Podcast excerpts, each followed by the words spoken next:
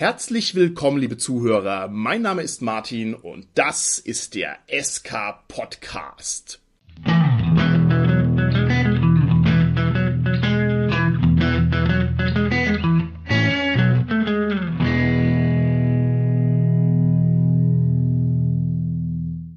Wir machen heute wieder ein kleines Interview und sowohl der Interviewgast als auch das Thema selbst sind in meinen Augen von ganz besonderer Güte und zwar wollen wir uns heute mal beschäftigen mit dem Schreiben von Abenteuern. Und der SK Podcast hat, was dieses Thema angeht, eine klaffende Lücke, also eine Leerstelle, die also dringend gefüllt werden muss. Und ich hoffe, dass wir da noch ein paar Folgen hinterher schieben können mit verschiedenen Perspektiven. Und heute machen wir das so, dass wir uns mal jemanden rauspicken, der einfach ein ausgewiesener Experte ist für die Abenteuerschreiberei. Und bevor ich den gleich noch versuche, ein bisschen vorzustellen, möchte ich zu dem Thema an sich noch einen Satz sagen. Und zwar ist das Abenteuermodul eine ganz verrückte Textgattung. Ja, also das gibt's ja noch gar nicht so lange in der an und für sich unendlichen Welt der Literatur, wo es ja eigentlich alles gibt, aber Abenteuer, so richtig schöne Pen-and-Paper-Abenteuer, die werden ja eigentlich erst seit 1974 geschrieben, also die gibt's noch gar nicht so lange. Und dementsprechend fehlt da also zum Beispiel auch noch eine belastbare Literaturtheorie. Also er wird noch drum gerungen, was ist ein gutes Abenteuer, was ist ein schlechtes Abenteuer, was gibt's da für Facetten. Und da ist es natürlich toll, dass ich jetzt heute einen Interviewgast habe, der eine beeindruckende Publikationsliste vorweisen kann, der sein Geschäft von der Pike auf gelernt hat, der richtig diesen Weg gemacht hat, so über die Abenteuerwettbewerbe, über die Regionalspielhilfen und der da schon sehr lange dabei geblieben ist und der also da auch die höchsten Gipfel der Abenteuerschreibekunst erklommen hat, indem er nämlich für die großen Verlage richtig seitenstarke Wälzer rausgebracht hat und dafür also zu Recht unglaublich viel Lob bekommen hat. Und der auch jemand ist, der ja nicht nur jetzt gerade, sondern schon seit langer Zeit einfach einer der ganz großen Abenteuerschreiber ist, um den sich auch die Verlage hier und da ein bisschen balgen, so wie ich das mitbekomme. Derjenige, der uns heute Rede und Antwort stehen wird, ist kein geringerer als der Stefan Unteregger. Hallo Stefan. Hallo Martin. Stefan, das finde ich ganz toll, dass du uns heute ein bisschen was erzählen wirst über deine Abenteuerschreiberei. Wir haben bei uns im SK Podcast die Tradition, dass wir so eine kurze Selbstvorstellung an den Anfang stellen. Es ist nämlich schändlicherweise so, dass die Abenteuerschreiber bei uns in der Szene ganz oft irgendwie ja, gar nicht so sehr beachtet werden, wie es ihnen eigentlich gebühren würde. Und deswegen würde ich sagen, fangen wir doch damit an. Lieber Stefan, kannst du uns mal ein, zwei Sätze darüber erzählen, wer du bist, was du für ein Mensch bist, was du so tust? Fang doch einfach mal an, frei von der Leber weg zu erzählen, wenn du möchtest. Okay. Ich bin 47 Jahre alt, bin Österreicher, geboren in Graz, jetzt schon seit über 20 Jahren in Wien, dort auch verheiratet, zwei Kinder und Rollenspieler eigentlich seit es in Österreich Rollenspieler gab. Also das war konkret damals 1985, als das Schwarze Auge auch endlich bis nach Österreich gekommen ist. Oh, da muss ich hier direkt mal reingrätschen. Ich bin ja selber als Franke gerade noch Süddeutscher, deswegen kann ich also das sagen, ohne rot zu werden. Ich freue mich schon drauf, hier dieses Interview mit diesem herrlichen österreichischen Zungenschlag absolvieren zu können. Und ich bitte dich, halte dich mit gar nichts zurück, ja? Jeder Austriazismus, der dir durch den Kopf geht, Paradeiser oder Jenner oder Gendarm, immer voll raus damit, ja? Okay, ich bemühe mich. Okay, du hast gesagt, du bist einer der Early Adopter gewesen, was das Rollenspiel angeht. Jetzt gehe ich mal davon aus, dass das bei dir so ähnlich war wie bei den meisten. Man spielt halt Rollenspiel und es macht mega Bock und es wird also zu einem tollen Hobby. Gab's bei dir irgendwann im Leben mal einen Punkt, wo du gesagt hast, dieses Hobby unterscheidet sich von meinen zwölf anderen Hobbys substanziell und dieses Hobby möchte ich ernst nehmen, da bleibe ich dabei. Gab's da so einen Punkt bei dir? Gab's so eine Art Erweckungserlebnis rollenspielerischer Natur? Eigentlich war das große Erweckungserlebnis wirklich der Erstkontakt. Ich hatte vorher schon über die Schule, weil wir so Lieblingsbücher vorgestellt haben in der Klasse, da hat ein Schulkamerad von mir den Hexenmeister von Flammendenberg vorgestellt. Uh. Also dieses ganz, ganz uralte äh, Abenteuerspielbuch, also praktisch Solo-Abenteuer mit den nummerierten Abschnitten. Das hat mich fasziniert von der Idee her, also dass man die Handlung eines Buchs so beeinflussen kann, während man es liest. Und die Bücher mochte ich. Die gab es ja dann eben auch im normalen Buchhandel. Und dann eines Tages, das muss eben so Frühjahr 1985 gewesen sein, lag in einer Auslage in einem Spielzeuggeschäft in Graz so eine komische schwarze Box, das schwarze Auge. Und sah lustig aus, aber ich konnte mir nichts darunter vorstellen. Bin rein, habe die Verkäuferin gefragt, was das ist. Die hatte keine Ahnung, was das ist, aber hat angeboten, sie macht mir die Box auf und ich kann reinschauen, was das ist. Und ich mache dieses Ding auf, nehme das erstbeste Heft in die Hand, das mir da so entgegenkommt, schlag irgendwo auf und da sind nummerierte Abschnitte und wenn du lesen willst, hier, lies, mach dann, lies auf Seite. Und ich dachte irgendwie, das wäre irgendwie vielleicht so ein Kit, mit dem man selber solche Spielbücher bauen kann. Und habe es mir dann gewünscht, ich glaube zu, zu Ostern dann bekommen und dann erst draufgekommen, um was es hier eigentlich geht, was ein Rollenspiel ist. Und das war aber dann faszinierend, dass es diese Grundidee von den Spielbüchern, die ich ja sehr mochte, auf diese höhere Ebene hebt. Es gibt nicht nur die zwei Möglichkeiten, die jetzt halt im Buch stehen, sondern ich kann dem Spielleiter alles sagen, was mir gerade so äh, in den Sinn kommt. Ob ich den Ork jetzt niederschlage, ablenke, beschwatze, besteche, ich kann entscheiden. Es gibt diese totale Flexibilität. Und das war eigentlich schon so der große Sprung. Sagt, ja, also das ist jetzt schon was Nettes. Und seitdem bin ich eigentlich dabei geblieben und habe gerade dann in den darauffolgenden Jahren irgendwie alles gespielt, was irgendwie so deutschsprachig rauskam und später dann noch einige andere Sachen.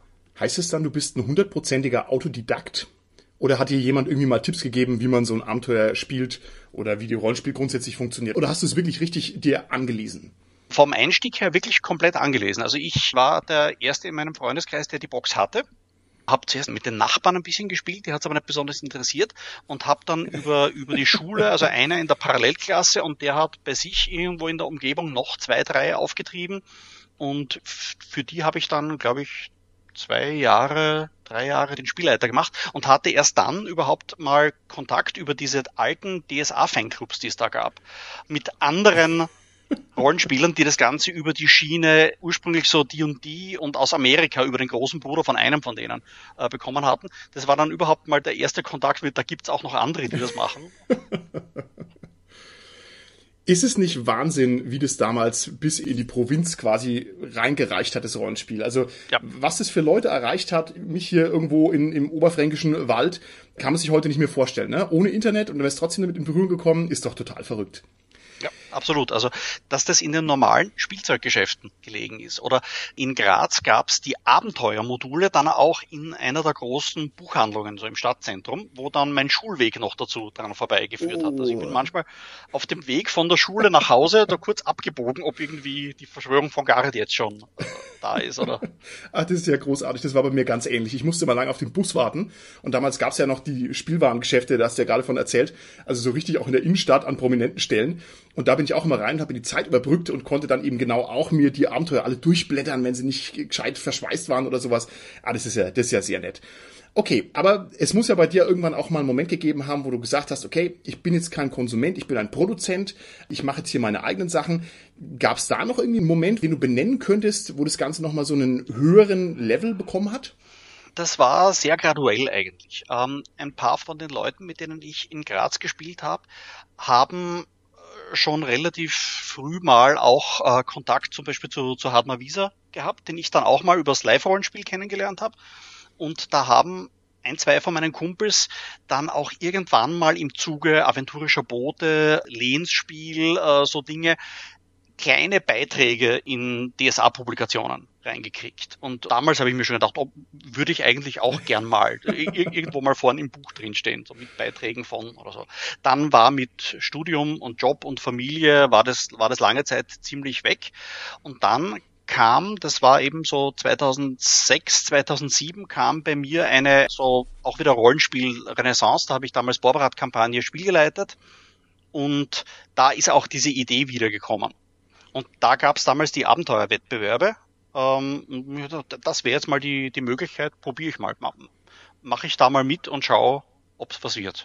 Und das wurde es dann ja auch. Okay, kann es sein, dass du tatsächlich vier Abenteuerwettbewerbe gewonnen hast? Stimmt es? Lass mich überlegen. Also Abenteuerwettbewerb. Mein erster war 2007 der Fanpro-Wettbewerb, wo ja auch ausdrücklich drin stand, die Siegerbeiträge werden dann in einer Anthologie veröffentlicht. Also das war der große Anreiz, auch jetzt probiere ich es wirklich mal.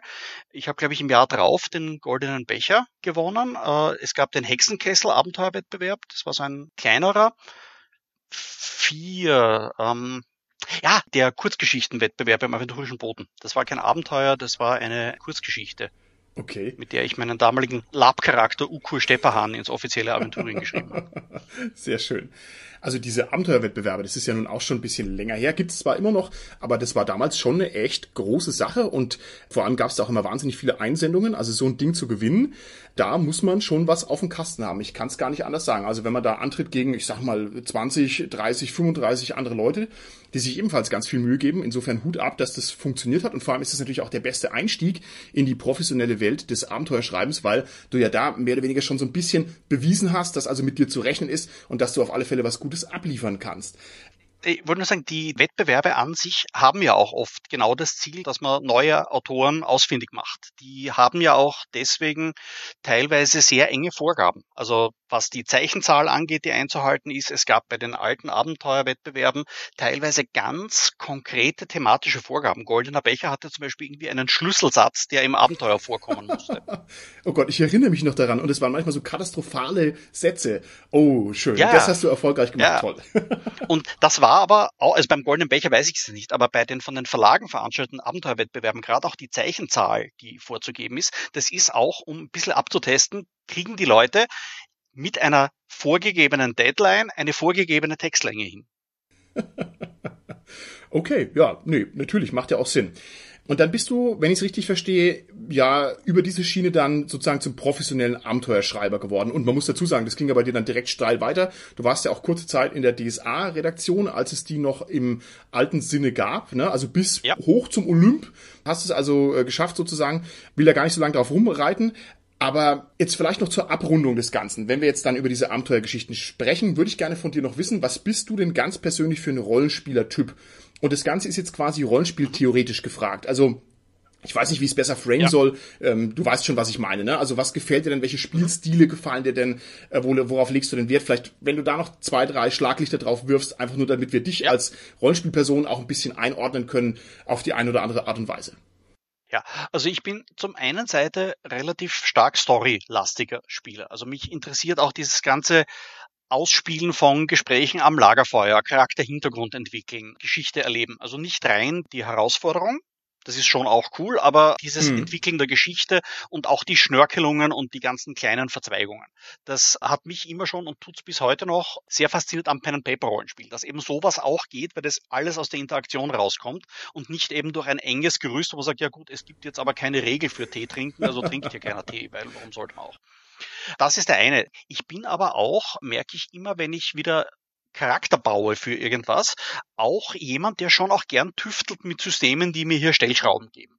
Also wo ich dann nicht nur so in ganz mhm. regelrechten Systemen sage, gut, da gibt's halt die drei Aspekte, vier Prioritäten und dann noch eine ganz kurze äh, Skillliste, sondern wir sagen, ja gut, aber wenn ich jetzt die äh, Spezialfähigkeit, die hier mit der Abstammung und dann kombiniert sich das zu einem hübschen Synergie, das macht mir schon auch Spaß. Also ich habe weniger und weniger Zeit für sowas, aber das ist schon auch noch irgendwo in mir drin. Okay, wunderbar, sehr schön. Dann denke ich, müssen wir mal auf einem abstrakten Level über diese seltsame ja, Literaturgattung, habe ich es ein bisschen hochgestochen genannt, der Abenteuermodule sprechen. Und bevor wir das tun, müssen wir vielleicht noch einen kurzen Disclaimer vorneweg machen, wenn wir jetzt im Verlauf des Interviews über Abenteuer sprechen und über irgendwelche Prozedere, wie das Ganze funktioniert, dann sprechen wir da dezidiert über den Urwerk Verlag und über die Splittermond-Abenteuer, nur dass wir das ein bisschen verorten können. Ich würde gerne von dir wissen, denn du hast den Einblick, was meinst du denn, welchen Stellenwert haben denn deiner Meinung nach Abenteuermodule für unser schönes Hobby? Ich glaube, Abenteuermodule sind etwas, das ganz wichtig äh, ist, wenn es darum geht, ein System längere Zeit präsent zu halten, längere Zeit im Fokus zu halten und auch zu zeigen, da tut sich was. Äh, es gibt sehr, sehr gute Rollenspielsysteme, für die es kaum oder keine Abenteuer gibt, aber die dann halt auch so ein Buch oder ein Buch und ein paar Regionalbeschreibungen, Landhintergründe äh, und so weiter und dann war's das. Äh, die Abenteuer helfen auf der einen Seite, dass das Spiel allein schon mal durch Publikationen so laufend im Fokus bleibt. Und das ist wichtig, weil ja da auch irgendwo Dinge weiterentwickelt werden hm. sollen. Die Verlage ja auch irgendwas rausbringen müssen. Das ist die eine Sache. Die andere Sache ist, Abenteuer nehmen den Spielleitern, die das haben möchten, Arbeit ab man kann sich das Ganze ja auch selber entwickeln. Ja. Das ist ja auch mit das Faszinierende an dem Hobby, dass man eigentlich ja nur die Regeln bräuchte und dann kann man sich das alles komplett selbst aus den Fingern saugen, eigene Abenteuer schreiben, zu eigenen Kampagnen verbinden, damit auf die eigene Spielrunde eingehen. Das wird in aller Regel dann auch besser, als wenn man einfach vorgefertigte Abenteuerstufe vom Blatt spielt. Jetzt gibt's aber viele, die haben die Zeit nicht oder die wollen zumindest ein Gerüst, wo sie Ideen rausnehmen können. Da sind Abenteuer eine wichtige Quelle. Und dann dritter Aspekt, den ich nennen möchte, Abenteuer sind für mich so ein bisschen die Lupe, die in die Rollenspielwelt reingeht. Nirgendwo und nicht mal jetzt bei wirklich dicht beschriebenen Welten wie Aventurien oder dort dann teilweise schon, weil es so die Rückkopplung gibt aus der langen Abenteuerhistorie, die dann wieder in die Regionalbände reingespielt hat. Aber ansonsten, du hast die Weltbeschreibung, du hast die Landbeschreibung. Aber im Abenteuer kann und muss mhm. ich festlegen, wie die Wirtin in der Taverne ja. dort heißt, wie die Baronin dieses Landstrichs heißt und wie die so drauf ist, weil wenn die Gruppe dann mit der interagiert, dann muss der Spielleiter ja wissen, wie stelle ich ja. die jetzt dar. Das sehe ich ganz genauso. Also das ist irgendwie der erste Level der Interpretation auch der Welt und der Regeln und allem, was so als Rollenspielwelt da ist. Also im Abenteuer gerinnt es dann. Und ich meine, der Spielleiter interpretiert es dann noch ein zweites Mal, aber das ist auf alle Fälle eine sehr starke Akzentsetzung. Da hast du vollkommen recht. Ja. Wenn ich dich richtig verstanden habe, jedenfalls. Ich würde aber dann nochmal hinterher fragen müssen, warum verkaufen sich denn die Abenteuermodule dann so vergleichsweise schlecht, wenn das so zentrale Werke sind, die also auch hier die Ideen nochmal kondensieren lassen wo immer man fragt, hört man immer die gleiche Antwort. Also Abenteuermodule, ja, gehen halt irgendwie nur ein Bruchteil von zum Beispiel den Grundregelwerken oder von den wichtigen Weltbeschreibungen. Woran liegt es, wenn die doch so wichtig sind? Naja, die Abenteuer braucht immer nur einer oder eine in der Gruppe. Das Abenteuerband kaufen sich ja die Spieler nicht. Das heißt, allein schon mal die mögliche Zielgruppe sind nur Leute, die Spiel leiten wollen und davon wieder nur die, die ihre Abenteuer nicht selber schreiben. Und das engt schon mal ziemlich ein. Während ich jetzt sage, Grundregelbuch kann jeder brauchen. Klar kann sich die Gruppe ein ja. Buch teilen, aber je mehr Leute am Spieltisch eins haben, desto besser. Wenn man es zu Hause durchlesen kann und noch am Charakter basteln kann, auch gut. Das macht schon einmal einen großen Unterschied. Also einerseits die von vornherein eingeschränkte Zielgruppe auf die Leute halt die Spiel leiten und dann noch dort nur die, die nicht ihr eigenes Ding ja. machen. Okay, jetzt ist es so, diese Weltbeschreibungen, die laden ja oftmals ein bisschen zum Fabulieren ein, die laden dazu ein, dass man seine eigenen Fantasien und seine eigenen Vorstellungen irgendwie mal runterbringt auf ein Blatt Papier. Also ich finde, da leuchtet es unmittelbar ein, wieso ich jetzt ein Hintergrundband schreiben würde. Und nun gibt es auch Menschen, die sich da sehr reinsteigern können in diese Regelwelten. Also das leuchtet mir auch ein, wieso man sagt, okay, ich hätte gerne mal meine Kämpfe so modelliert und nicht anders und meine Talentproben so modelliert und nicht anders, leuchtet mir ebenfalls ein.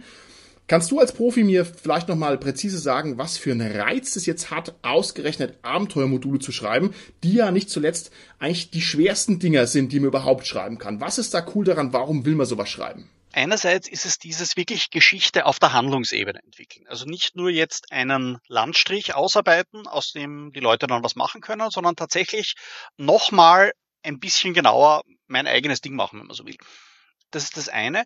Und was für mich persönlich jetzt ein ganz wichtiger Antrieb ist, die Abenteuer sind von der Publikationsgröße her auf einer ganz anderen Ebene als jetzt zum Beispiel ein Regelband oder ein Regionalband. Das heißt, Abenteuermodul kann man gut alleine schreiben. Bei einem Regionalband, nachdem ja die allermeisten Autoren hier in der Branche es hobbymäßig machen, wirken viele Leute zusammen. Und ich bin durch Beruf, durch Familie ziemlich eingespannt.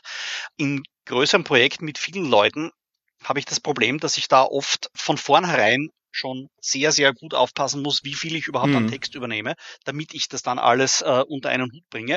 Während ich bei den Abenteuern in aller Regel von vornherein dem Verlag sage, gut, ich schreibe halt mal und wenn es fertig ist, ist fertig. Aber da halte ich niemand anderen auf, außer mich selber, wenn da ein halbes Jahr vielleicht mal nichts weitergeht, weil ich beruflich so eingespannt bin, dass ich nicht oder kaum zum, zum Schreiben kommen. Okay, jetzt bist du ja offensichtlich jemand, der da schon viele Arbeitsstunden rein investiert hat ins Abenteuerschreiben und ich bin mir auch sehr sicher, dass du auch einen weiten Blick hast, was die Abenteuer angeht, die so generell auf dem Markt sind und dass du auch so ein bisschen Blick schon geworfen hast in die Geschichte der Abenteuermodule.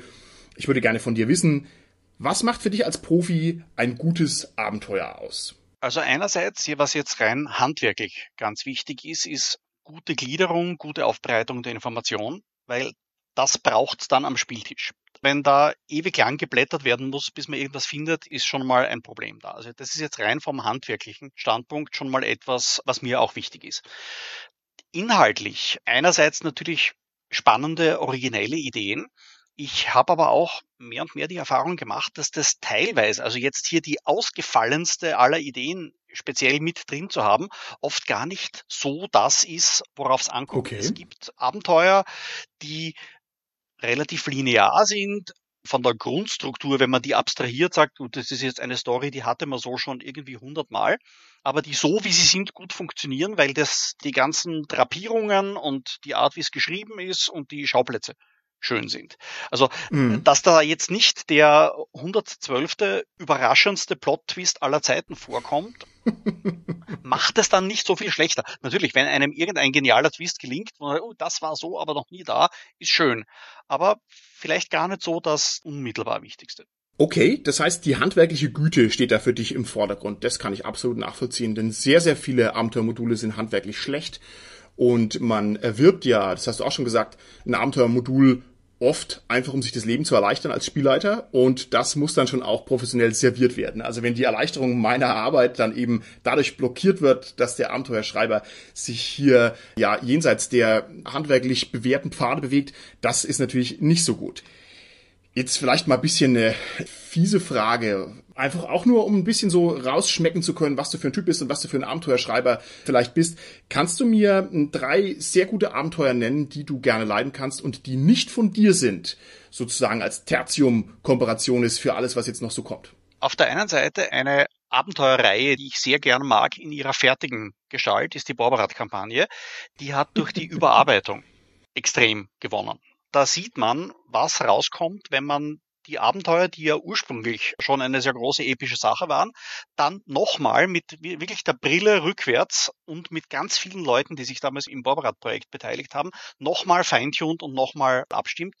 Und da sind auch Beispiele drinnen, die ich genau auch so gemeint habe vorhin, dieses jetzt vom Handlungsverlauf ist jetzt da keine überraschende Struktur, beispielsweise Albtraum ohne Ende. Das ist ein sehr linearer Plot, der hat Einstieg, plötzliche Krise, dann den Reiseteil und dann großes Finale.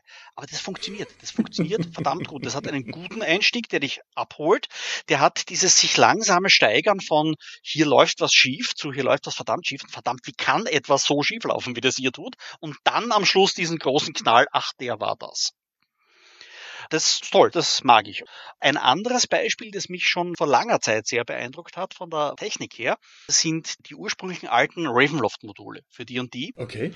Die einerseits jetzt vom Setting her mit diesem Dracula mit einem Twist für Fantasy schon was ganz Cooles geboten haben, aber wo es in den ich glaube, das waren die ersten beiden Ravenloft-Abenteuer, also Castle Ravenloft und dann die Fortsetzung Curse of Strahd. Äh, nagel mich ja, jetzt ja. darauf fest, wie die konkret geheißen haben, aber die hatten jeweils eine Szene drinnen, bei der Dinge, die die Spieler getan haben, den Plotverlauf verändert haben. Ah, und zwar okay, zum Beispiel, es gibt einen MacGuffin, denn du brauchst einen bestimmten Gegenstand, um dich dem Count stellen zu können. Aber was genau dieser Gegenstand ist, hängt von der Antwort ab, die einer der Spieler bei einer bestimmten Frage in einer Hypnose-Session gegeben hat. Wir spielen das gerade noch. Du darfst es mir jetzt nicht kaputt ah, spoilern. Ja, gut. ja ich, ich, ich erinnere mich auch wirklich an keine spoilerrelevanten Details, weil ich weiß jetzt auch gar nicht, ob der McGuffin aus der Hypnose-Szene kommt oder ob ich das jetzt verwechsel und das aus der Tarot-Legeszene im anderen kommt. Aber äh, was mich da eben so fasziniert hat, die haben ziemlich weit vorn jeweils Szenen eingebaut, die dann das ganze Abenteuer an bestimmten Schrauben verändern, je nachdem, wie da die Entscheidungen am Spieltisch getroffen werden. Das fand ich sehr, sehr toll. Okay. Also bevor du jetzt deine dritte Nennung platzierst, muss ich sagen, das waren also mal ganz spektakuläre Abenteuer, die du jetzt hier erwähnt hast, und zwar aus verschiedenen Gründen. Die Borberat-Kampagne als so ein Premium-Abenteuer in den Raum zu stellen, da bin ich jetzt erstmal ganz, ganz bisschen erschrocken, und zwar deshalb, weil es natürlich so ein ungewöhnliches Ding ist, die Borberat-Kampagne. Also schon allein durch die Fülle, die Menge der Seiten, durch die tiefe Verzahnung mit der Hintergrundwelt, durch die Länge der Jahre, in der die entstanden ist, durch die vielen Autoren. Also das ist natürlich schon irgendwie ein eigenes UFO, was so in der Welt der Rollenspiele rumfliegt. Aber dadurch, dass du jetzt gesagt hast, die Überarbeitung ist dir positiv aufgefallen, das ist ja von mir schon lange ein Traum, dass die Abenteuermodule, die rauskommen, dass die kein finalisierter Text sind, sondern dass die grundsätzlich Überarbeitungen erfahren. Also das kann man natürlich im Print nicht machen, klar. Aber ich könnte mir zum Beispiel schon vorstellen, dass man ein Abenteuer in Version 1.0, 2.0, 3.0, sagen wir als PDF-Version, äh, aktualisiert und verbessert, weil ich glaube, Das würde also ganz viele gute Abenteuer, die es gibt, zu absolut spektakulären Abenteuern machen, wenn die einfach nochmal gründlich überarbeitet werden würden, meinetwegen auch mit dem Abstand von ein paar Jahren. Aber das nur so als Idee, weil mir das schon länger durch den Kopf durchschwirrt und das mit dem Curse of Strahd, das kann ich voll nachvollziehen. Das ist einfach eine echt coole Geschichte, dieses reaktive Abenteuer, das dann auf die Spieler eingeht. Toll. Jetzt bin ich gespannt auf die Nummer drei von dir. Was hast du als drittes gutes Abenteuer zu nennen, das nicht von dir ist? Da hätte ich aus dem Splittermond Abenteuer Line-Up Sommersonnenwende. Das ist ein Abenteuer, das ich sehr gern mag, weil es sehr stimmungsvoll ist, von der Struktur her schön aufbereitet ist. Das passt einfach und ist jetzt aus dem neueren Verlauf, ja. nachdem ich ja zwei Dinge genannt habe, die eher so frühere Geschichte sind, eins, das ich da hier noch, noch nennen wollte. Okay, wunderbar. Jetzt, wo du dich viel mit den Abenteuern beschäftigt hast und schon viele Arbeitsstunden reingesteckt hast, kannst du überhaupt noch unbelastet an so ein Abenteuer rangehen? Das ist ja immer so ein bisschen der Fluch der Professionalisierung. Ne? Ich möchte jetzt das Zitat dem Bismarck zuschreiben, auch wenn es wahrscheinlich nicht stimmt. Der muss wohl gesagt haben, wenn man weiß, wie die Wurst gemacht wird, dann schmeckt sie einem nicht mehr. Ist es bei dir ähnlich? Also kannst du noch ein Abenteuer aufschlagen und kannst es einfach genießen, kannst dich darauf einlassen? Auch vielleicht in Situationen, wenn du mal ein Spieler bist, ja, dass du also ein Abenteuer erleben musst? Oder geht bei dir da immer die professionelle Brille mit und du guckst, okay, wie hat der Abenteuerschreiber das hier gelöst? Wie ist er mit dieser Problemstellung umgegangen? Wie ist es da? Hast du also noch die nötige Distanz dazu oder bist du gezwungen, die Sachen professionell zu analysieren? Ja, also als Spieler geht's für mich eigentlich gut. Da wäre es nur, wenn wirklich so ganz starke Schienen im Abenteuer drin liegen, wo es dann also wirklich eben sogar als Spieler auffällt, einfach ohne das Modul je gesehen zu haben. Gut, in der Szene kann offenbar nichts anderes passieren als das jetzt. das hakt dann schon. Das hatte ich jetzt vor ein, zwei Jahren mal bei einem Shadowrun-Abenteuer, bei dem ich Spieler gemacht habe. Das war also ein Shadowrun-Kaufabenteuer. Ich glaube, diese Artifact-Abenteuer, Hunt for, for the Artifacts oder so. Okay. Und da gab's zwei, drei so Stellen, wo einfach so offensichtlich war, damit diese Verfolgungs- und Schnitzeljagd weitergeht, muss das hier jetzt so genau passieren. Also da hat sich's schon ein bisschen innerlich eingetrübt. Wenn ich sowas mache, reißt mir irgendjemand den Kopf ab. Das ist das eine. Wenn ich selber Abenteuer lese, kann ich eigentlich da auch halbwegs unbelastet rangehen. Auch da gibt's ein paar so Dinge, wo ich mir halt denke, äh, das könnte man jetzt aber auch anders lösen. Kannst du es konkretisieren? Kannst du da noch ein paar Macken benennen, die dir auffallen, jetzt mit dem Blick des Profis? Ich meine, was du gerade beschrieben hast, also diese ja gezwungene Plotentwicklung, das kann ich absolut nachfühlen. Ne? Vielleicht geht's auch ein bisschen in Richtung des klassischen Railroadings. Aber gibt's darüber hinaus noch Sachen, wo du sagst, okay, uh, das war aber jetzt ein ganz schön bemühter Einstieg, der hat aber nicht gut funktioniert. Oder, keine Ahnung, vielleicht zum Schluss zu, dass du sagst, mm, ja, dieses Finale, das ist aber abgeschmackt. Gibt es solche Dinge oder ist es eher bunter Strauß von Dingen, die du dann entdeckst und du kannst es gar nicht so gut kategorisieren? Es gibt ein paar so Sachen. Also bei Einstiegen stört mich noch relativ wenig, weil das Problem beim Einstieg, wenn du Abenteuermodule schreibst für die Veröffentlichung, ist immer, du hast ja keine Ahnung, was für eine Gruppe das dann spielt. Das heißt, oft ist es gar nicht so einfach, jetzt einen vernünftigen, originellen Abenteuereinstieg zu finden, bei dem du nicht dann irgendwie das nagende Gefühl hast, ja, aber zwei Drittel der Gruppen müssen den hm. vielleicht abändern, weil genau dieses tolle Element, das ich mir hier ausgedacht, auf die nicht zutrifft. Und im Zweifel würde ich sagen, einem Abenteuerautor, der jetzt einfach reinschreibt, ja, da sitzt in der Taverne halt der NSCA und der spricht dann die Leute an und hat einen Auftrag zu vergeben irgendwas muss ja im Modul stehen. Und wenn der Spieler das sagt, ja, aber es wäre doch viel cooler, das ist der Cousin von der Figur B und der hat dieses Problem, und dann ist das für den Spielleiter jetzt nicht so der Riesenaufwand. Aber wenn ich ins Abenteuermodul reinschreibe, das ist der seit langem verschollene Cousin einer der Figuren in der Gruppe, zwinge ich den Spielleiter dazu, hier irgendeinem Cousin aus dem Hut zu ziehen, wo aber vielleicht alle ihre Stammbäume schon abgeben. Also da bin ich relativ äh, tolerant. Auch jetzt, was so Finale angeht, mag ich die Klassiker, also wie einen großen Schlusskampf oder Ding oder irgendwie den Weltuntergang verhindern, gern genug, dass ich da auch halbwegs viel zudrücke. Na, es sind teilweise eher so Sachen wie eben erzwungene Handlungsverläufe, vor allem diejenigen, die jetzt wirklich doch schon ein paar Mal da waren in der Geschichte des Abenteuerschreibens. Der NSC muss an dieser Stelle unbedingt entkommen, weil wir ihn später noch brauchen. Es wird aber uh. nicht wirklich irgendeine Möglichkeit vorgesehen, wie er das plausibel tun kann. Und da steht dann irgendwie drinnen, sorgen Sie dafür, dass der jetzt entkommt.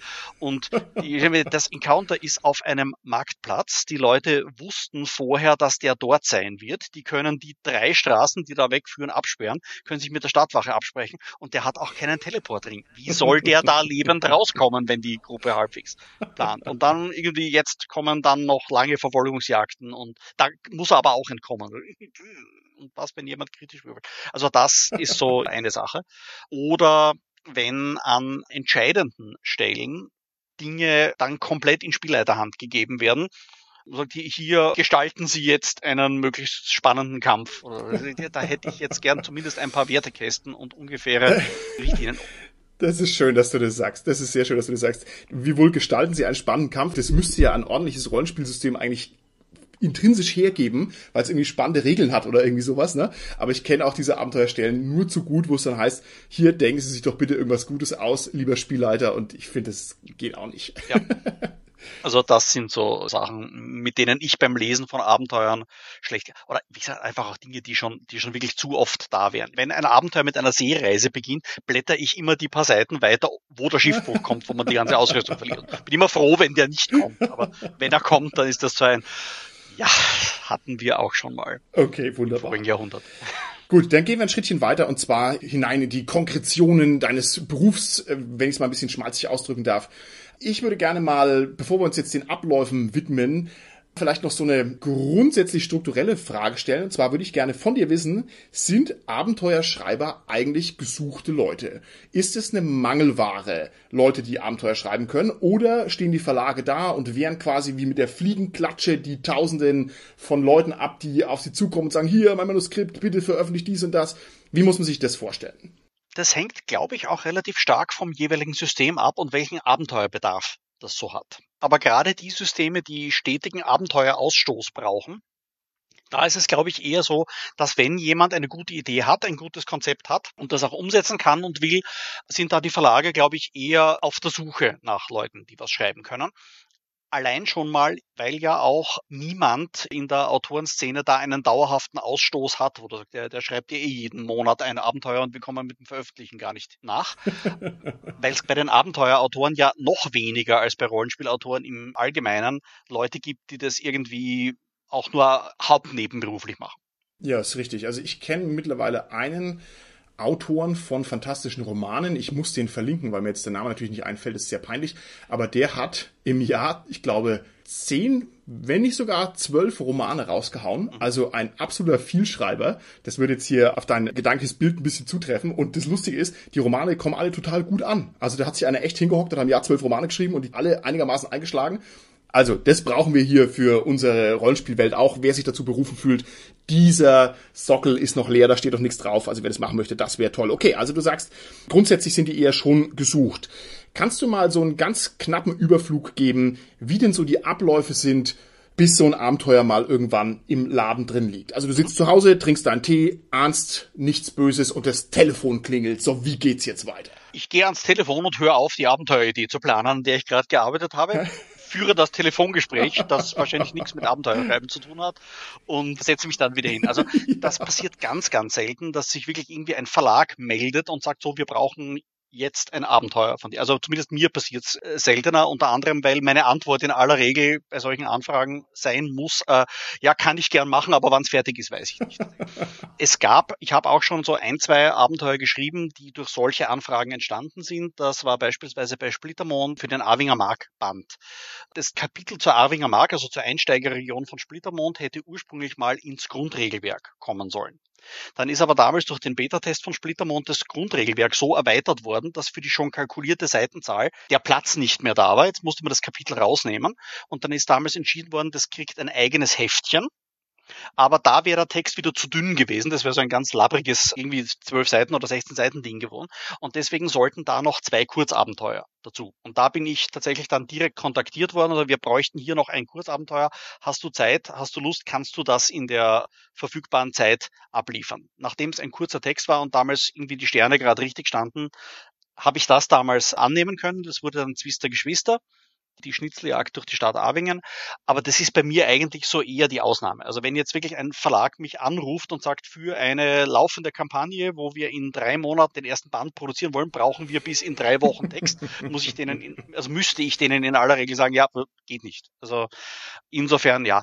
Gerade bei den Abenteuern, weil die auch oft keinen zwingenden Grund haben. Da muss jetzt hier aber bald mal was rauskommen. Ob jetzt das Abenteuer A früher erscheint oder Abenteuer B früher erscheint, ist üblicherweise egal, wenn die nicht inhaltlich zusammenhängen. Ist es tatsächlich viel eher so, ein Autor hat eine Grundidee, überlegt sich was und fragt dann mal beim Verlag an, sagt, habt ihr eigentlich grundsätzlich Interesse an einem, weiß nicht, Erforschungsabenteuer im Bereich nördliche Einöden mit Thema, weiß nicht, verschollene Zivilisation und merkwürdiges Verhalten von Jagdherden? Ja, hervorragend. Wie viel Verhandlungsmasse ist denn dann da? Also sagen wir mal, der Verlag sagt jetzt, okay, wir hätten gerne hier die nördliche Einöde. Wird dann verhandelt über die Seitenanzahl oder wird sehr stark verhandelt über die Inhalte oder wird verhandelt, keine Ahnung, über die Vergütung? Oder ist es mehr oder weniger alles standardisiert und man sagt dann, hier kriegst du oder kriegst du nicht den Schreibauftrag? Vergütung ist standardisiert, also da wird in meiner Erfahrung überhaupt nicht verhandelt. Die Formate sind in gewissen Grenzen vorgegeben. Jeder Verlag hat für seine Reihe Vorstellungen, was für Arten von Büchern man da rausbringen will. Und da gibt's eben bestimmte halbwegs Standardformate. Splittermond jetzt als Beispiel, die Abenteuer sind Softcover, die Abenteuer sind schwarz-weiß und die Abenteuer haben so um die 64 Seiten mit bisschen Spielraum nach oben, nach unten. Wobei da produktionstechnisch wieder die Sache ist, dass bei allen Druckerzeugnissen Seitenzahlen in Achterschritten nur gehen. Also ich kann nicht sagen, bei 64 Seiten und ich habe ein bisschen Spielraum, machen wir diesmal nur 61, weil das die Druckereien so nicht liefern. Die liefern dir 64 oder 56 oder halt 72. Das heißt, das sind dann so die Spielräume, wobei natürlich dann der Verlag auch noch, wenn hinten zwei Seiten sonst weiß bleiben würden, druckt man halt Werbung rein für irgendein anderes Buch aus derselben Linie oder so. Oder man macht dann doch nochmal die Kopiervorlagen hinten rein. Also da kann man auf die Art was machen. Aber es wird in der Regel kein Verlag sagen, ja, jetzt nur für dich machen wir hier das einzige Abenteuermodul mit 127 Seiten. Das passiert so nicht. Okay, alles klar. Wenn ich es richtig verstanden habe, dann ist diese komische Seitenanzahl den Papierbögen geschuldet. Also man muss eben Papier irgendwie falten ja. und reintackern oder sowas. Mich äh, irritiert jetzt, dass du sagst Achterschritte. Ich hätte gedacht, es wären Viererschritte, aber vielleicht kapiere ich es jetzt einfach technisch auch nicht. Ähm, kann Nein, schon sein, kann dass sein, dass, dass ich jetzt falsch liege und vier in Wirklichkeit die, die magische Zahl wäre. Ach, das macht nichts. Wir, wir sagen einfach sieben Seiten, sieben weil Seiten, es cooler klingt. Ja, äh, jeder kann es Du hast aber recht, es müssten vier Seiten. Na, jedenfalls gibt es da Zwänge, mit denen man als Autor dann äh, halt auch umgehen muss und über die man auch nicht drüber kommt. Okay, alles klar. Was passiert denn alles, bevor man jetzt direkt mit dem Schreiben anfangen kann? Also sagen wir mal, du rufst jetzt an und sagst, ja, hier, ich hätte gern nördliche Einöde und Mammuts und dann kommt zurück, ja, okay. Ist es dann schon der Startschuss?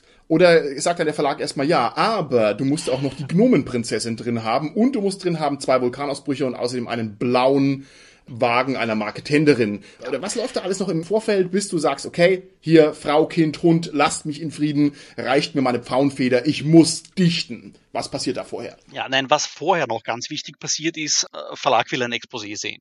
Das ist eigentlich der Punkt, wo es wirklich mit dem Arbeiten losgeht. Das heißt, auf ein, zwei, drei Seiten ein Abriss des Abenteuers. Worum geht's da? Was passiert hier? Wie ist das strukturiert?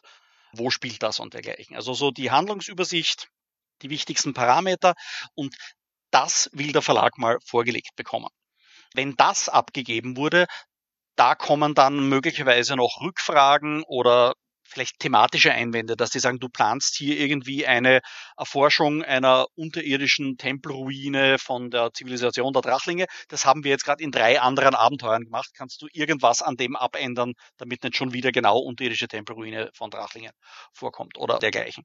Also das könnte hier in dem Stadium passieren. Was ich jetzt nicht so wirklich erlebt habe, ist, dass wirklich unmittelbar Dinge quasi rein reklamiert werden, die unbedingt gefeatured sein äh, sollen oder gefeatured sein müssen. Und wenn, dann sind es eher so Randbemerkungen. Ja. Ah, du, wenn du in der Region bist, schau mal im anderen Abenteuer B, gab's da schon zu der Stadt irgendwie eine Kneipe. Wenn der Name von der wieder aufkommt, wäre es ein nettes Gimmick für die Leser oder so. Aber dass die jetzt sagen, da muss jetzt aber die Elfenprinzessin sowieso vorkommen und die muss mindestens zwei Drachen töten, weil wir da eine Quote haben, dass die pro Buch immer zwei Drachen tötet. Das passiert so eigentlich nicht. Also okay. die Verlage reden jetzt für die Abenteuerhandlung normalerweise nur dann rein, wenn sie wegen irgendwas entweder Bedenken haben, funktioniert das so? Oder wenn sie sagen, oh, also gerade jetzt dieses Thema ist schon ein bisschen abgelutscht, könnte man das nicht eher in eine andere Richtung kriegen? Okay, jetzt gäbe es ja im Prinzip noch eine Million andere Punkte, über die ein Verlag ein Redebedürfnis haben könnte mit dem Autoren. Ich tue jetzt mal hier völlig absurde Sachen nennen. Man könnte ja zum Beispiel sagen, der Verlag hat irgendwie dramaturgische Wünsche, der sagt, okay, ich hätte gerne einen vorgezogenen Vorhöhepunkt und hätte gerne hinten drei verschiedene mögliche Enden. Oder der Verlag könnte auch sagen, uns gefällt das Genre nicht, ja, deine Explorationskampagne, die hätten wir gerne umgeschrieben in eine romantische Komödie. Oder der könnte sagen, bitte achte doch auf folgenden Sprachduktus, ja, bitte verwende doch unser fantastisches Vokabular und bemühe dich darum, dass das Ganze hier klingt wie eine Entdeckerkampagne aus dem 18. Jahrhundert, was weiß ich. Gibt's da Redebedarf? Oder sagt der Verlag, hier, nördliche Einöde, aber bitte die Kneipe muss drin vorkommen und go? Also was ich gern mit dem Verlag vorher abstimme, ist so, welche Grundart von Abenteuer das Ganze werden soll. Also geht's jetzt hier um Wüsten Dungeon Crawl mit jeder Menge Bedrohung oder ist das soziale Interaktion und dergleichen? Auch eben vor allem, um abzuklopfen, passt das denen gerade in die Produktlinie. Da hatte ich auch schon Fälle, wo, also gerade jetzt äh, Uhrwerk Verlag zum Beispiel, das, was dann die Seidene Stadt wurde, und dann auch zu gewissen Teil der zweite Teil von der Hexenkönigin-Trilogie, also das Kind der Hexenkönigin.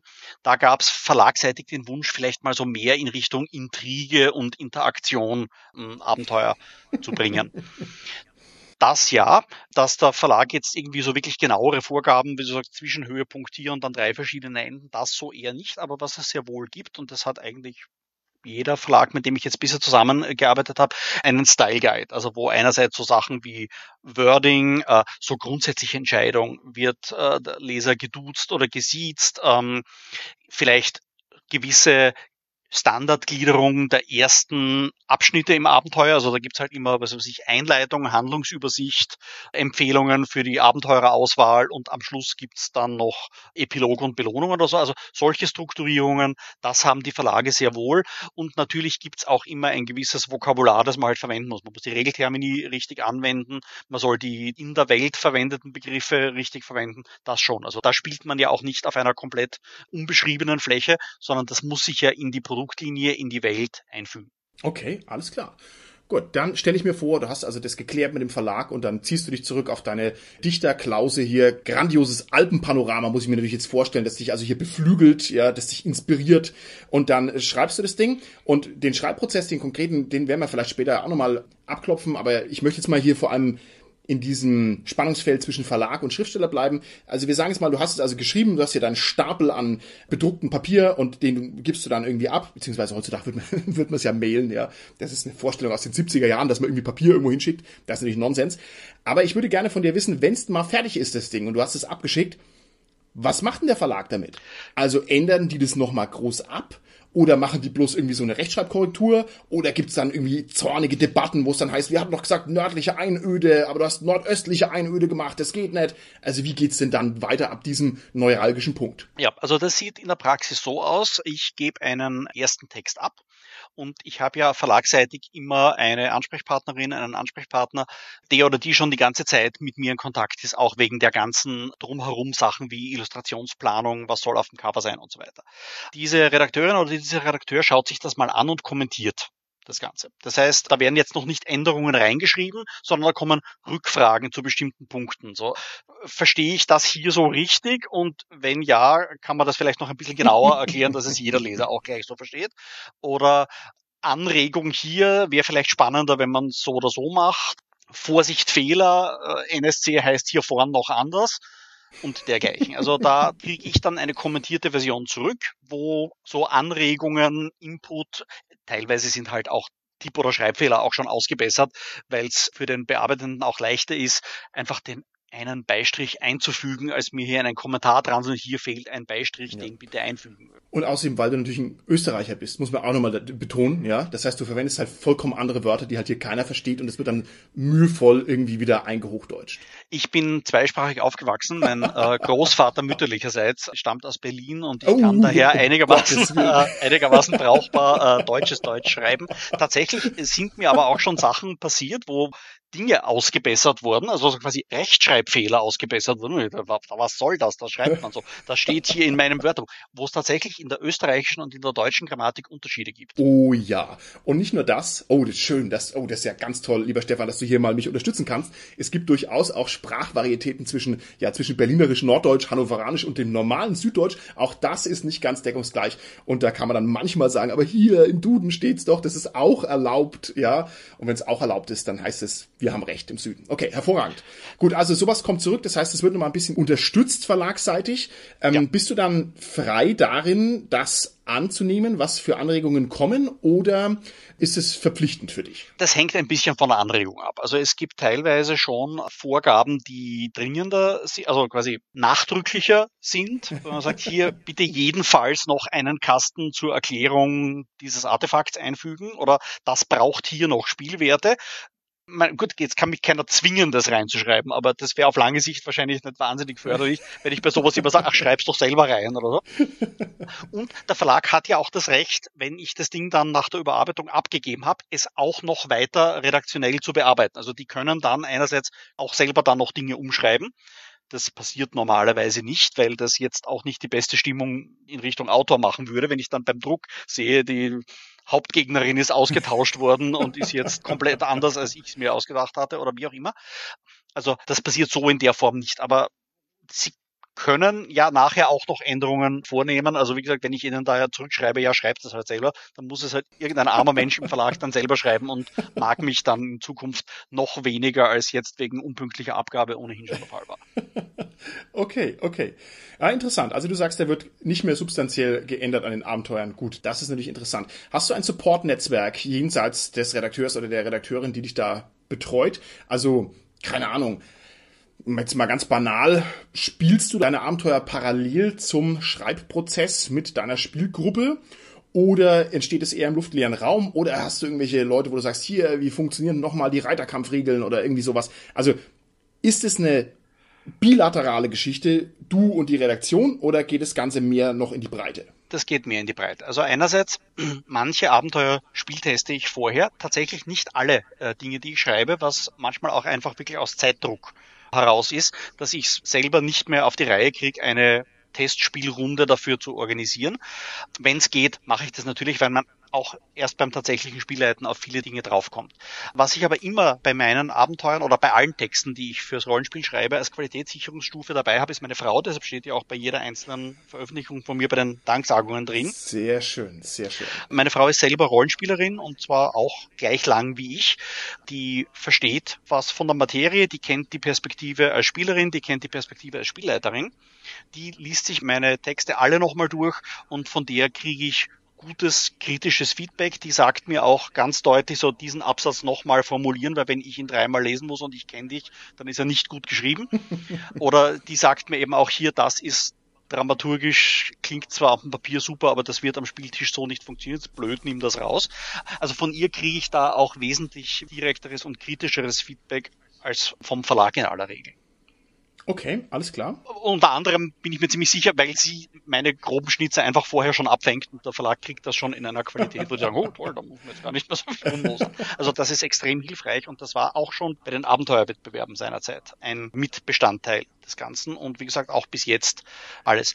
Was tatsächlich jetzt vor kurzem dazugekommen ist, dass mein jetzt achtjähriger Sohn mir hilft, Ideen zu entwickeln. Wow, das ist ja cool. Also in meinem nächsten Abenteuer, das rauskommt, wird er erstmals bei den Danksagungen mit vorn drin stehen, weil ein paar Aspekte von dem Abenteuer hat er so Ideenhäppchen nach mir geworfen und dann habe ich geschaut, wie passt das jetzt in die Splittermondwelt, wie, wie kann man was daraus machen und habe ihm dann erzählt, was ich daraus machen würde und er hat noch so ein bisschen weiter getan. Also auch da ist jetzt eine, hat sich eine neue Quelle aufgetan.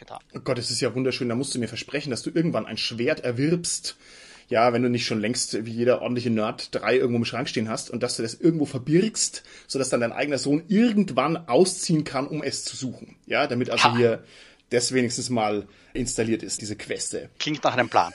Und was natürlich auch noch da ist, so in der Autoren-Community, da gibt's ja auch regelmäßig Kontakt, man arbeitet bei bestimmten Projekten zusammen. Also auch von dort kommen Inputs. Oder auf der Heinzcon, wenn ich dort irgendwo rumstehe und mich mit Leuten unterhalte und einfach so Ideen wälze, da gibt's auch immer wieder Input. Also das ist ähm, bei weitem kein, keine komplett luftleere Sache, wo ich hier so allein im stillen Kämmerlein mir alles ausdenke und dann irgendwann mal abgebe. Okay, wunderbar. Letzte Frage nochmal zum Verhältnis Verlag und Schriftsteller. Gibt es eine Feedback-Schlaufe, nachdem das Projekt vorbei ist? Also kommt irgendwann nochmal der Verlag auf dich zu und sagt, lieber Stefan, hier hast du einen Knackwurstring als Lob für dein tolles Abenteuer oder kommt irgendwie zurück, ja, wir haben dir ja gesagt, du hättest hier nicht die nordöstliche Einöde nehmen sollen, das ist auch ganz schlecht angekommen oder ist im Prinzip das Projekt vorbei, sobald es abgeschickt ist und da wird nicht mehr sonderlich viel drüber gesprochen? Drüber gesprochen wird schon noch. Es ist tatsächlich allerdings Feedback vom Verlag würde ja irgendwie vor allem kommen in Richtung, was ich verkauft sich gut oder verkauft sich schlecht. Mhm. Da ist es allerdings nach meiner Erfahrung so, dass die Verkaufszahlen von Rollenspielpublikationen viel stärker vom System und von der Publikationsart abhängen als vom Autor oder von der konkreten Publikation. Es gibt natürlich jetzt so Sachen, wo man sagt, das ist irgendwie eine große Kampagne, die kaufen sich mehr Leute. Äh, Regelbücher verkaufen sich immer am besten und Abenteuer immer eher am schlechtesten. Aber dass ich jetzt sage, zwischen relativ homogenen Kategorien, also so Einzelabenteuer ohne großen Zusammenhang, die verkaufen sich alle ungefähr gleich gut. Also aus dem heraus kommt jetzt nicht mhm. irgendwie so der große Unterschied. Und die Zeit, wo die Leute dann wäschekörbeweise Briefe an den Verlag schicken, um ihnen mitzuteilen, wie ihnen die Publikation gefallen hat, sind vorbei. Die Leute schreiben das im Internet und da lese ich es, glaube ich, zeitgleich mit dem Verlag oder vielleicht sogar früher, weil ich ein eitler Mensch bin und dann manchmal meine Abenteuertitel google, was der Verlag wahrscheinlich nicht macht, weil die bessere Dinge zu tun haben. Also insofern, da gibt's gar nicht so viel Bedarf. Was teilweise schon ist, wenn jetzt Leute aus dem Verlag das Ding dann selber mal gespielt haben, dass die mir dann sagen, wie es ihnen so gefallen hat oder wie es bei ihnen angekommen ist. Oder eins der schönsten Komplimente, die ich da jemals bekommen habe, die Ivy Dimetel, die DSA-Redakteurin, die ehemalige, die hat mir seinerzeit Feedback gegeben für Seelenernte, für mein Splitterdämmerungsabenteuer, dass sie es gespielt haben und dass sie teilweise das Licht einschalten mussten, weil sie sich so gegruselt haben. Alles richtig gemacht. So, so sollte das ankommen. Ganz hervorragend. Okay, dann werden wir jetzt einen großen Schritt weitergehen und werden mal zu deiner konkreten Arbeitsweise übergehen. Das ist ja nicht minder spannend und ich fange gleich mal mit der Killerfrage an. Lieber Stefan, wie lange brauchst du, um ein 64-seitiges Abenteuer Schriftgröße 5 fertigzustellen? Wie lange arbeitest du daran herum? Von der Arbeitszeit, es hängt sehr viel davon ab, wie viel ich zum Schreiben komme. Also wie viele Gelegenheiten ich habe, tatsächlich irgendwo in Ruhe zu sitzen und zu schreiben. Was mir da teilweise hilft, sind Dienstreisen, die ich beruflich bedingt mache, wo ich teilweise äh, dann so mehrere Wochen von Montag bis Freitag irgendwo nicht in Wien bin, sondern entweder irgendwo in Österreich herum oder in letzter Zeit häufiger auch im europäischen Ausland, wo ich dann abends im Hotel gut zum Schreiben komme. Oder auch längere Zugfahrten. Das ist der limitierende Faktor. Also in Zeiten, wo sich solche Gelegenheiten rar machen, wird's unglaublich zäh mit meinem Schreibfortschritt. Und ich habe Projekte gehabt, die haben sich über zwei Jahre gezogen. Beziehungsweise ich glaube jetzt mit dem aktuellen bin ich sogar schon über den zwei Jahren drüber. Okay. Bist du ein flüssiger Schreiber? Kannst du dich hinsetzen und kannst sagen, okay, ich habe jetzt hier Zeit von 19.30 bis 22 Uhr und dann haust du das runter? Oder ist es eher so der Prozess hier, ja, man öffnet sich eine Flasche guten Weines und schaut aus dem Fenster. Auch hier kann ich mir nur Alpenpanorama vorstellen, nichts anderes. Wie ist es bei dir? Also eher straight oder eher wie ein die Muse küsst. Ich brauche den Anlauf zum Reinkommen. Also ich muss in der, wenn man so will, richtigen Grundverfassung sein, wo ich eben wirklich den Kopf frei habe und anfangen kann zu schreiben. Und wenn ich den Punkt schaffe, dann schreibe ich normalerweise konzentriert ein, zwei Stunden gut durch und kriege in der Zeit das, was dann so im fertigen Abenteuer auch ein, zwei Seiten sein würden. Also wenn ich solche Phasen regelmäßig hätte, ließe sich ein 64 Seiten Abenteuer in eben etwas über 60 Schreibstunden okay, schreiben. Wow, das wäre gut. Aber die 60 Schreibstunden verteilen sich halt, wenn es blöd hinkommt, über zwei Jahre. Okay, okay, alles klar. Du hast schon echt viel geschrieben und echt viel publiziert und wie gesagt auch schon spektakuläre und große Sachen da gemacht. Und vielleicht muss mir dieses Statement auch nochmal erlaubt sein. Ich finde schon, dass jemand, der ein ernsthafter Hobbyist ist und der so ein bisschen auf Achievement-Jagd ist, dass also die Publikation eines Abenteuermoduls, sei es auch nur ein kleines Ding irgendwo, dass das schon dazugehört. Ne? Und dann geht natürlich die Achievement-Kette hoch. Also kleine Abenteuer, größere Abenteuer und so weiter, zentrale Abenteuer, große Kampagnen und so weiter, mehrteilige Sachen. Das hast du ja vollkommen alles abgeräumt. Insofern, deshalb bin ich auch begeistert, dass du dich hier für ein Interview hergibst mit mir. Kannst du mir sagen, welche Eigenschaften du hast, die aus dir den guten Abenteuerschreiber machen, der du ja nun erwiesenermaßen bist? Ich glaube, es ist relativ viel wirklich Handwerk. Also die Routine, die mit der Zeit kommt, wie baue ich es auf, wie viel Platz brauche ich wofür, wo muss ich mehr ins Detail gehen, um dann später demjenigen, der das Ganze leiten will, auch alles an die Hand zu geben, was gebraucht wird. Das ist mal die eine Sache. Ich hoffe, dass ich in der Lage bin, einigermaßen konsequent und strukturiert zu arbeiten. Das in der Praxis das dann mit dem Zeitmanagement ein schwieriger wird, ist eine andere Sache. Und ich glaube, was halt auch hilft, ist lange Beschäftigung mit den verschiedenen Spielarten, die es da so gibt. Also ich mhm. bin halt auch ein Vollblut, sowohl jetzt Fantasy-Nerd, äh, Rollenspiel-Nerd und so weiter das gibt auch Rüstzeug. Also ich habe Strukturen, auf die ich zurückgreifen kann. Ich habe selber schon viel gespielt und gespielleitet, wo ich so Erfahrungswerte herziehe. Mhm. Was geht am Spieltisch, was geht nicht. Und ich habe auch mythologische und sonst irgendwas Quellen, aus denen ich klauen kann. Das kommt einfach mit der Zeit. Okay.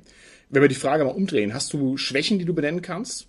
Gibt es irgendwas, wo du sagst, okay, damit tue ich mich schon immer schwer und es wird auch so bleiben? Das ist nicht mein Kern ich habe interessanterweise ganz große Schwäche und Hemmung, wirklich komplett von Null weg zu entwickeln. Also wenn man mir sagt, okay. verlagseitig, schreib uns ein Abenteuer, egal was es ist, wenn es fertig ist, drucken wir das.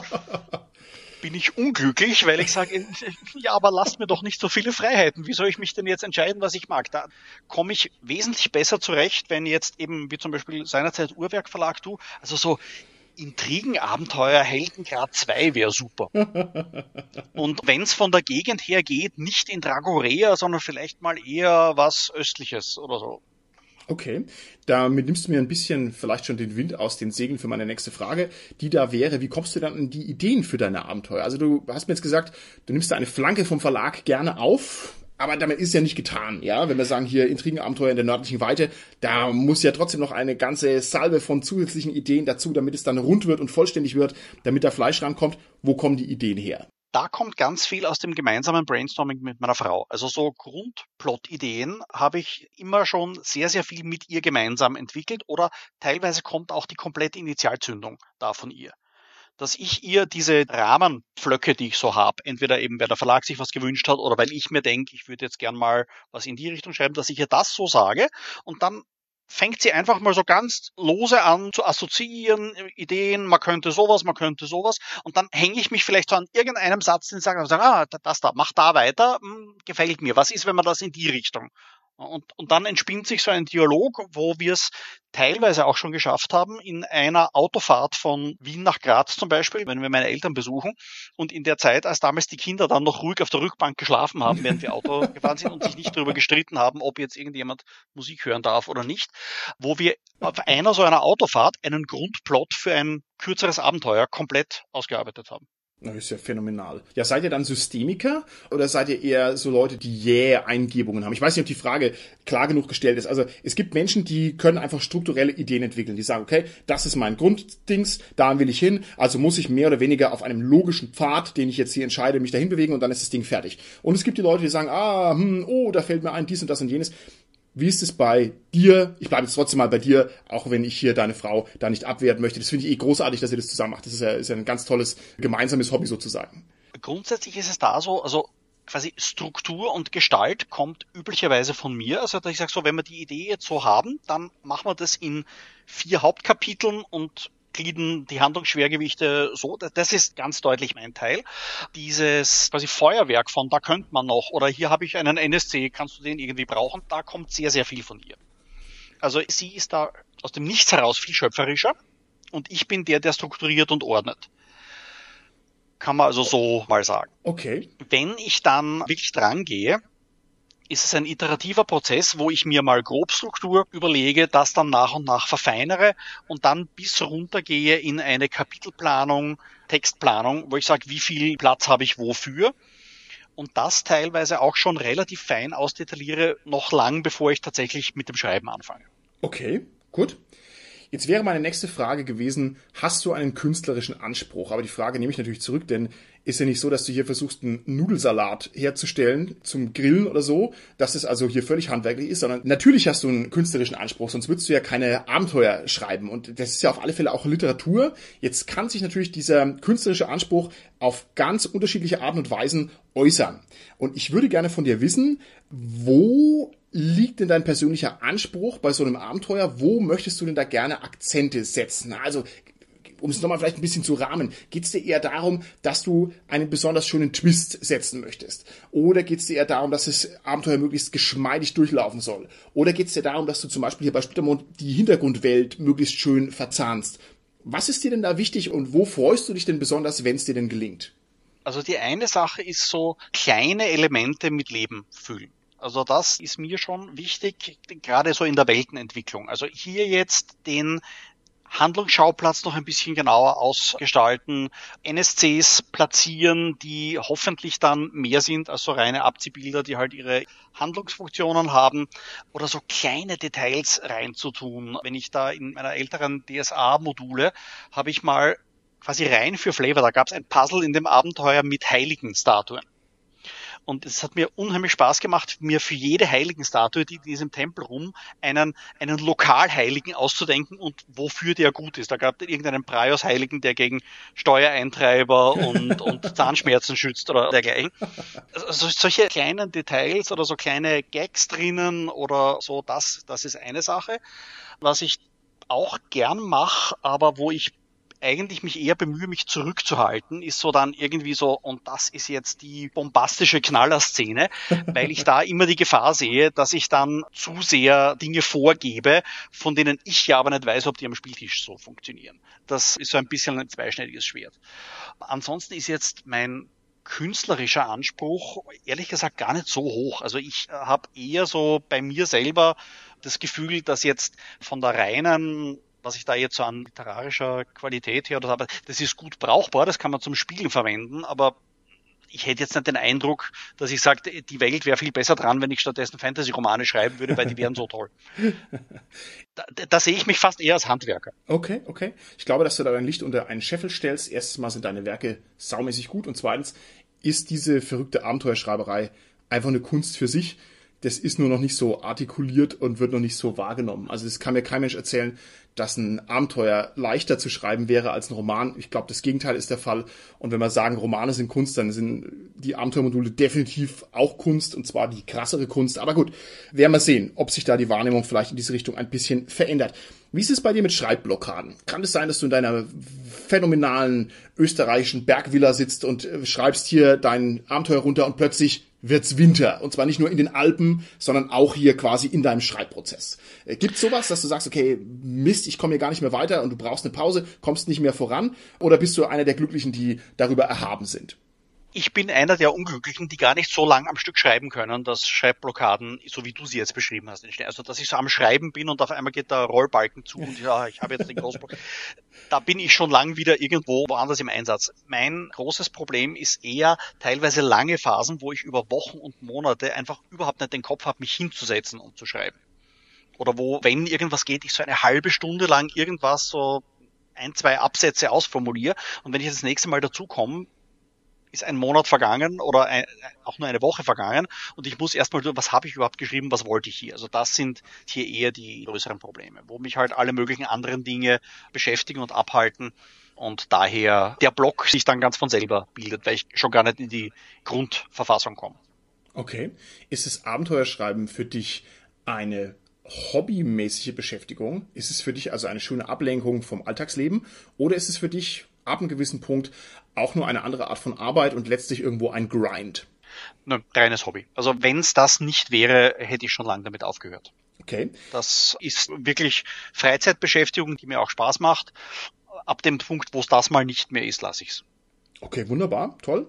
Das heißt, du hast dann auch kein Problem mit der Länge des Arbeitsprozesses, weil das ist ja auch irgendwie, ja, eine fiese Geschichte, dass sich eben so ein Abenteuer nicht runterschreibt in einer Woche, sondern dass es sehr lang dauert und das eigentlich man ja erwarten müsste, man hat irgendwann auch mal einen Motivationshänger. Es strengt einen irgendwie an, also da, da bist du völlig davon unbelastet. Na, wie gesagt, diese Motivationshänger sind eher so, jetzt ist ein Monat vergangen und ich habe nichts geschrieben, weil eben nie entsprechend die Motivation dazu da war. Das äh, schon, ja, weil ich halt eben auch diese Motivation habe, das als Freizeitgestaltung zu machen und ich auch keine jetzt, also als wäre es ein Beruf, so fixe Schreibtage mir irgendwo hm, einteilen hm. kann und muss, wo ich sage, ja, aber Dienstag habe ich immer den ganzen Tag zum Schreiben. Habe ich nämlich nicht. Okay. Ich kenne auch solche Abenteuerschreiber übrigens, die sich extra einen Tag weniger Arbeit im Broterwerb genommen haben, um dann da arbeiten zu können. Das finde ich auch eine sehr interessante Variante. Okay, jetzt gehen wir noch ein Schrittchen weiter und schauen uns das Ganze mal aus der rezeptiven Position an. Du hast ein Abenteuer geschrieben, du hast eine Menge Abenteuer schon geschrieben und jetzt kommt da irgendwann mal Feedback rein. Wie fühlt sich das denn für dich an als Abenteuerschreiber und wie kommst du so grundsätzlich mit den Reaktionen auf die Abenteuer klar? An sich fühlt sich Feedback immer tendenziell eher gut an. Also was ich viel schlimmer finde, ist, wenn das Ding ist abgegeben und dann spricht gefühlt niemand darüber. Also hatte ich bei der einen oder anderen Publikation gerade so jetzt ein, zwei deutsche Shadowrun-Sachen, die ich geschrieben habe, wo halt nicht so viel Echo auch in den einschlägigen Foren dann kam. Mhm. Das tut mehr weh, als wenn Leute dann schreiben, ja, Abenteuer habe ich gespielt, Grundidee ist jetzt so berauschend, aber handwerklich sauber gemacht. Das freut mich dann mehr, als wenn ich einfach nichts mehr höre. Natürlich freut es mich noch mehr, wenn dann jemand schreibt, das ist das großartigste Abenteuer, das ich jemals gespielt habe und von A bis Z einfach hervorragend. Das schon auch, natürlich. Aber äh, grundsätzlich ist es schon mal wichtig, überhaupt dieses Gefühl zu haben, das hat jemand gelesen oder noch besser, das hat jemand gespielt. Das stimmt. Also, wenn jetzt hier jemand unserer Hörer draußen im SK Podcast Land gerade ein schönes Abenteuer gelesen hat, Feedback ist immer toll und ich glaube, er tut den Autoren einfach was ganz Gutes, wenn ihr euch die Mühe macht und irgendwo mal einen Kommentar dazu hinterlasst, einfach weil Davon gibt's relativ wenig. Es gibt ja hier im Splittermond-Bereich zum Beispiel durchaus eine Rezensionskultur, bei wenigen anderen großen Rollenspielen auch noch, aber so in der Breite ist es oft ganz still um diese Texte und ist eigentlich ein bisschen schade. Also wer sich da noch Ruck geben möchte, der soll sich hier motiviert fühlen. Gibt's Sachen, die dich bei Rezensionen besonders freuen? Jetzt mal vom Lob abgesehen was mich freut, ist, wenn ich so Spielberichte lese, was Leute aus meinen Abenteuern gemacht haben das ist wirklich schön, wo ich sehe, gut, da habe ich jetzt so den Startschuss gegeben und dann hat das jemand noch auf seine Gruppe angepasst und hier noch einen extra Twist und da noch was angebaut und dann hat's wirklich toll funktioniert. Also das, das ist schön. Okay. Kommen Leute oft direkt auf dich zu und sprechen dich an. Also du bist ja tatsächlich jemand, der sich auch auf Cons manchmal zeigt und manchmal hier so ein bisschen Produktvorschau macht und so weiter. Passiert es oft, dass jemand auf dich zukommt und quatscht dich an wegen deinen Abenteuern? Passiert passiert jetzt nicht wahnsinnig oft. Also ich bin jetzt die letzten Jahre ja hauptsächlich auf der Heinzcon gewesen. Da kommt das schon vor, wobei die Heinzcon ja auch ein sehr überschaubar und glaube ich, auch ein recht großes Stammpublikum hat. Also da kennt man sich jetzt auch schon untereinander. Aber ja, es passiert, äh, freut mich auch jedes Mal. Da tragen wir auch diese hübschen Namensschildchen, damit die Leute uns auch erkennen.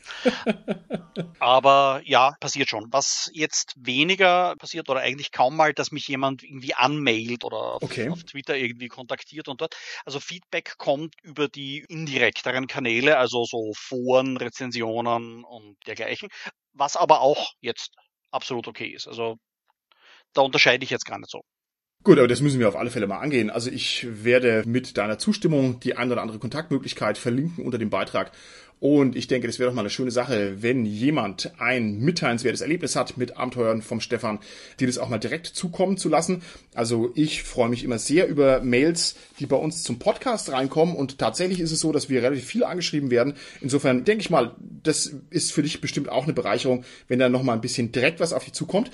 Ich gehe die Frage ein Schrittchen weiter. Und zwar würde ich gerne von dir wissen, hast du so eine Art rückblickenden Regret ja, ich weiß nicht, wie ich es jetzt hier schön auf Deutsch formulieren soll. Also gibt es Sachen, wo du auf deine Abenteuer zurückguckst und sagst, ja, okay, das hätte ich jetzt mit meiner fortgeschrittenen Reife, mit meinem sich entfalteten Wissen vielleicht anders gemacht im Abenteuer. Gibt's sowas, dass du zurückblickst und sagst, okay, war nicht ganz so ideal oder bist du im Großen und Ganzen zufrieden mit deinen Werken? Es gibt einige Dinge, die ich so in der Retrospektive, gerade jetzt so bei frühen Werken, heute so nicht mehr machen würde. Also wo ich jetzt, wenn ich nach längerer Zeit nochmal lese oder teilweise auch jetzt wieder mal Spiel geleitet habe, ich mir denke, gut, da war ich so begeistert von der Idee von dem NSC, der musste da unbedingt rein, der bringt eigentlich jetzt für die Spielwelt genau nichts. Fürs Abenteuer hat er genau eine dramaturgische Funktion, wegen der er aus dem Hut gezaubert worden ist und hätte man genauso gut irgendwie anders lösen können. Das ja, ich hatte früher, glaube ich, eine ziemlich starke Tendenz, mit Vorlesetexten und Flavor um mich zu werfen. das war die Zeit, Stefan. Das war die Zeit. Ja, das gab so eine DSA-Zeit, vor allem, wo das einfach so war. Das heißt, da brauchst du dich dafür nicht mehr genieren.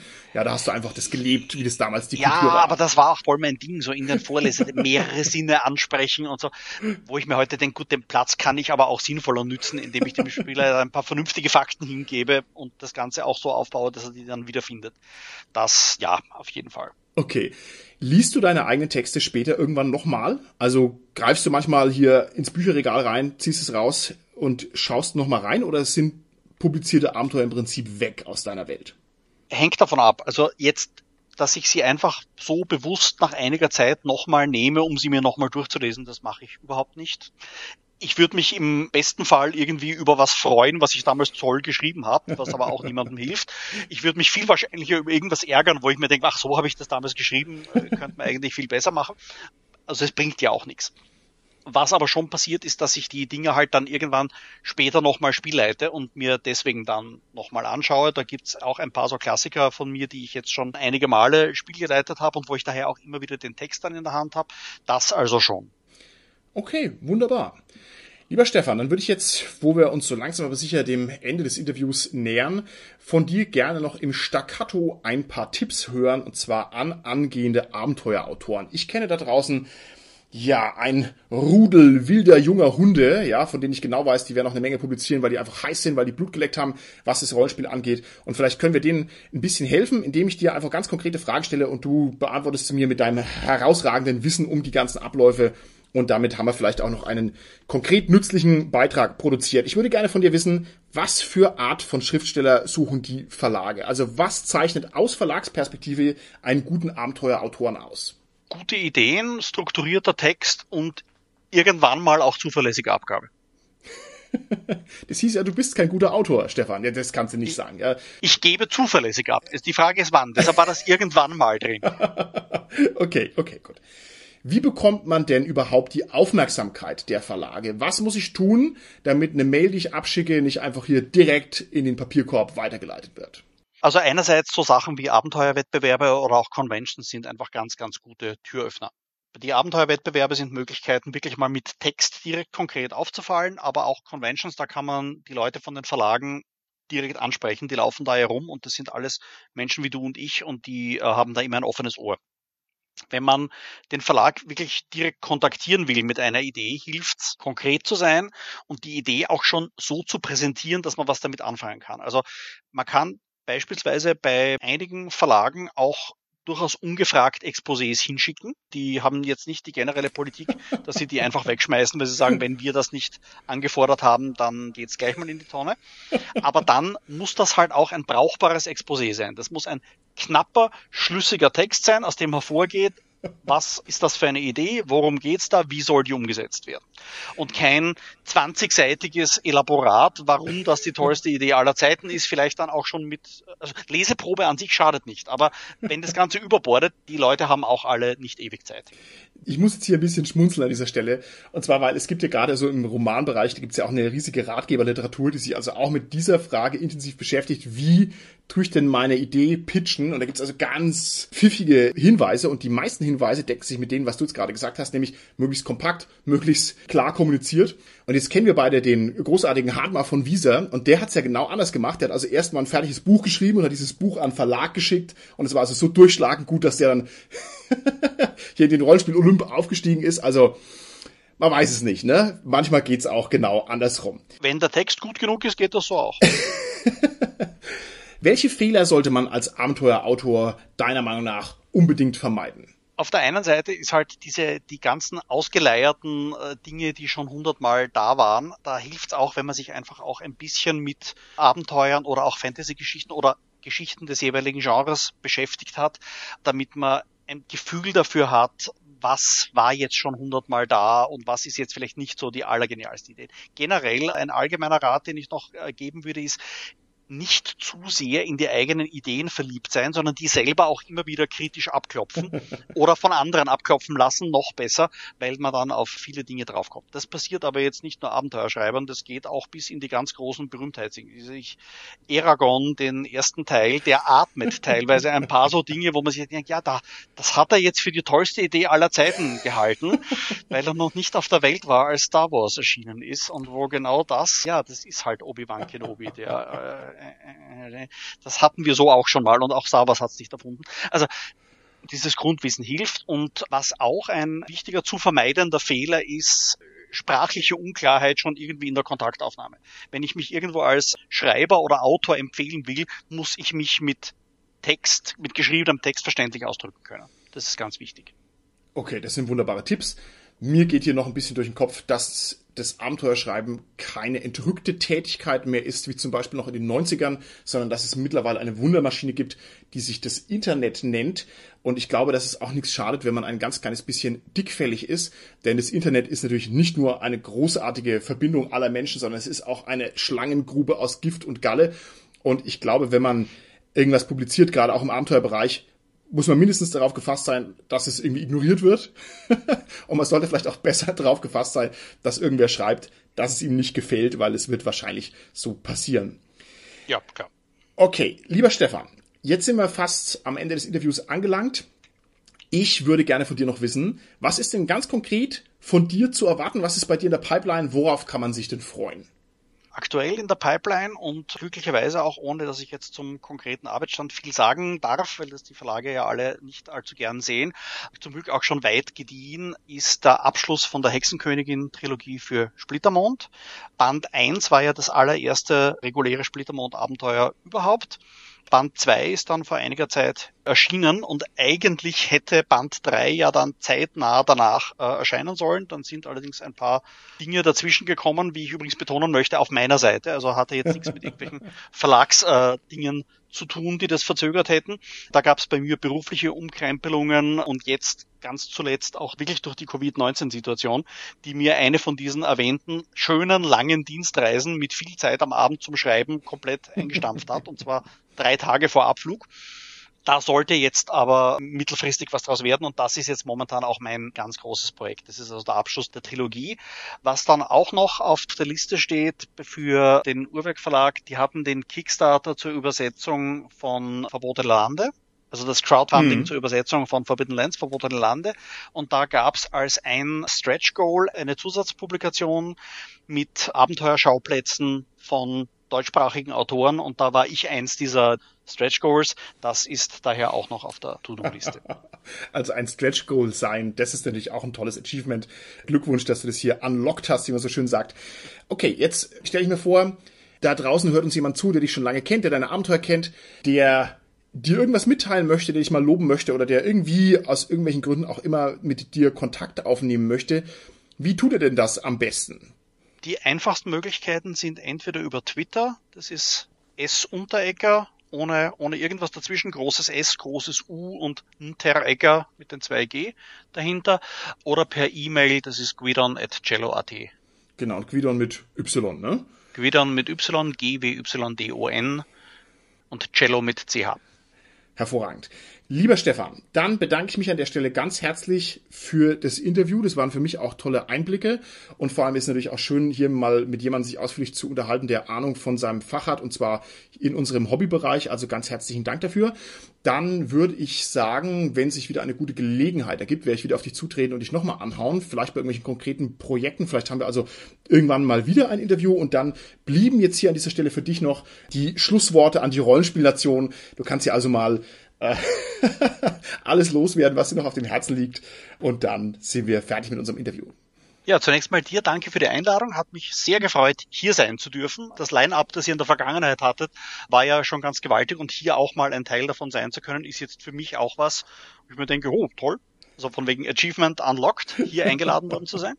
Schlusswort an die Rollspielseite. Spielt einfach weiter. Macht euer Ding. Spielt in den Welten, die wir als Autoren euch vorgeben. Macht eure eigenen Sachen. Spielt eure eigenen Geschichten.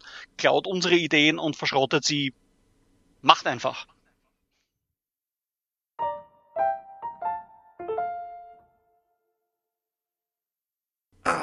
Stefan, was ich dich außerdem noch fragen wollte, was ganz wichtig ist, kennst du eigentlich zufällig die Lady Dunkelsinn? Ja, klar, die kommt ja auch hier aus Österreich, wohnt also praktisch um die Ecke, so groß ist das Land ja nicht. Die habe ich neulich getroffen. Sie war irgendwo gerade am Axt shoppen und hat gemeint, sie wollte wieder mal bei euch vorbeischauen.